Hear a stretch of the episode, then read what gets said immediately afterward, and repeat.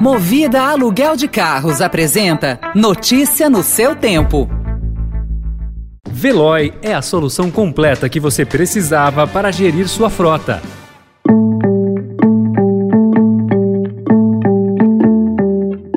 Olá, seja bem-vindo, seja bem-vinda. Começa agora mais uma edição do Notícia no seu Tempo. Esse podcast é produzido pela equipe de jornalismo do Estadão para você ouvir em poucos minutos as principais informações do jornal. Entre os destaques de hoje, Receita amplia a isenção de imposto de renda na venda de imóvel. Palmeiras massacra São Paulo no Allianz e festeja 24º título estadual. E o Brasil perde Lígia Fagundes Teles, a dama da literatura do país. Esses são alguns dos assuntos que você confere nesta segunda-feira, 4 de abril de 2022. Estadão apresenta Notícia no seu tempo.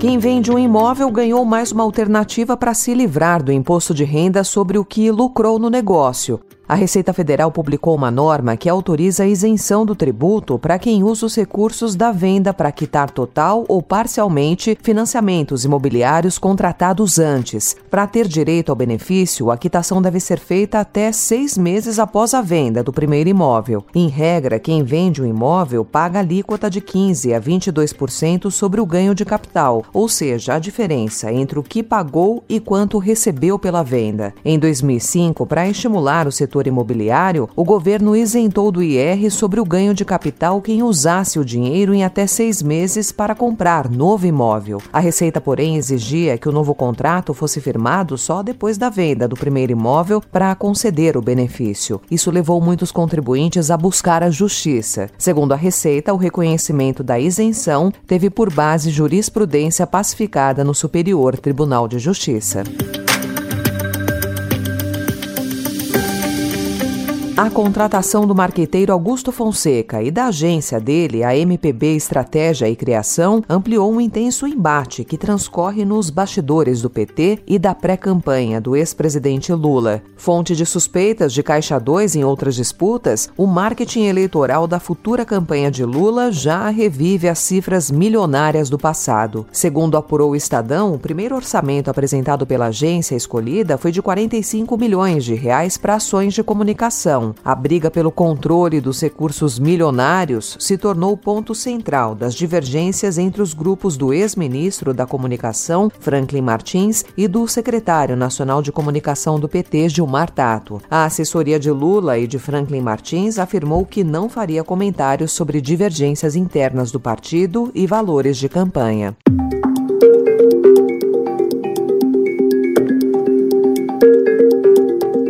A retirada das tropas russas do entorno de Kiev no sábado abriu caminho ontem para a descoberta de 410 corpos com sinais de execução na cidade de Buche, ocupada por tropas russas. Os indícios de crimes de guerra provocaram protestos de líderes internacionais, principalmente na União Europeia, que defenderam mais sanções contra o regime de Vladimir Putin. A Rússia negou as acusações da Ucrânia e usou o domingo para atacar alvos militares na costa do Mar Negro principalmente nas cidades de Mykolaiv e Odessa. O primeiro-ministro húngaro Viktor Orbán foi reeleito ontem para o quarto mandato seguido, com uma maioria parlamentar que lhe permitirá fazer novas alterações na Constituição do país e ficar 16 anos no cargo. A vitória veio após Orbán se afastar do líder russo Vladimir Putin na reta final da campanha, diante do impacto na guerra da Ucrânia no eleitorado.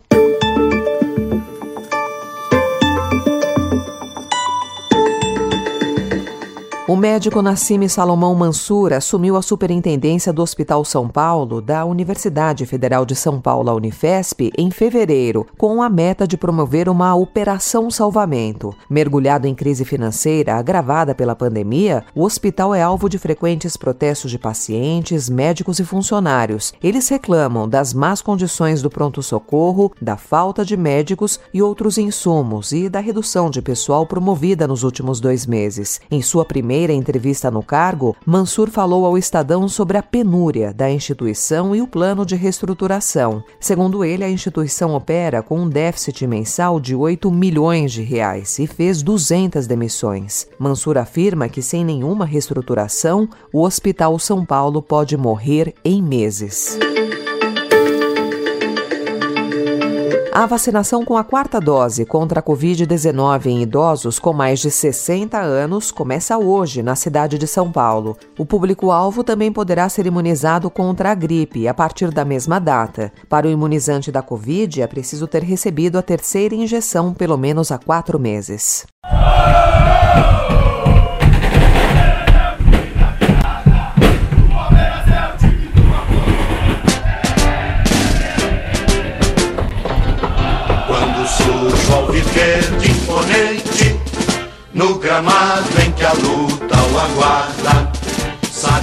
O Campeonato Paulista de 2022 terminou como uma virada histórica, uma reação como poucas vezes se viu no futebol. Dominado no Morumbi, o Palmeiras massacrou São Paulo ontem no Allianz Parque e goleou por 4 a 0 com uma exibição impecável. Rafael Veiga balançou duas vezes a rede e foi o protagonista da goleada que deu à equipe alviverde o seu 24º título estadual. Danilo e Zé Rafael marcaram os outros dois gols e Dudu Dudu transformou a decisão num jogo fácil. Em entrevista coletiva, o técnico Abel Ferreira falou sobre a importância da torcida para a vitória.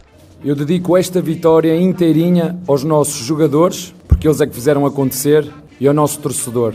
Eu queria agradecer de fundo do meu coração, porque realmente jogar aqui, com este ambiente, mais uma vez o Chiqueiro pegou fogo, porque empurra, empurra e hoje os nossos torcedores foram absolutamente extraordinários, absolutamente importantes. Nunca na minha vida, enquanto jogador, enquanto treinador, senti a importância tal dos nossos torcedores como foi hoje. Notícia no seu tempo.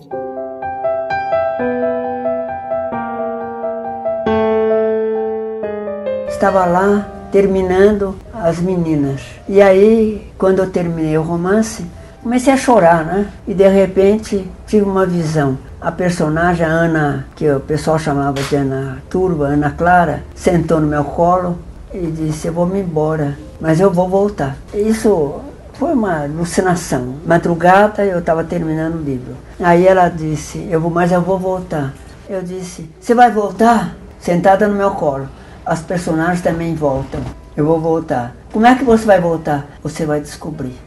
Aí eu comecei a chorar e meu irmão veio, o que que aconteceu? Eu estava me despedindo das minhas personagens, elas estão indo embora e vieram sentar no meu colo para dizer adeus.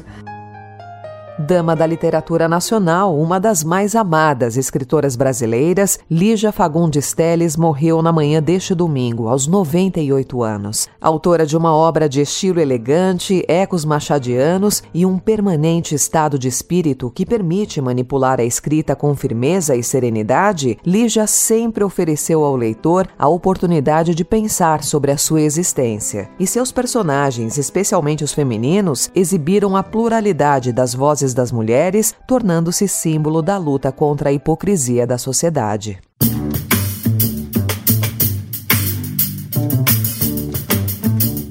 Essa foi mais uma edição do Notícia no seu Tempo, com apresentação e roteiro de Alessandra Romano, produção e finalização de Mônica Herculano. O editor de núcleo de áudio é Emanuel Bonfim. Obrigada pela sua escuta até aqui e uma excelente semana. Você ouviu Notícia no seu tempo. Notícia no seu tempo. Oferecimento Movida Aluguel de Carros. A vida é para ser movida. Saiba mais em www.movida.com.br.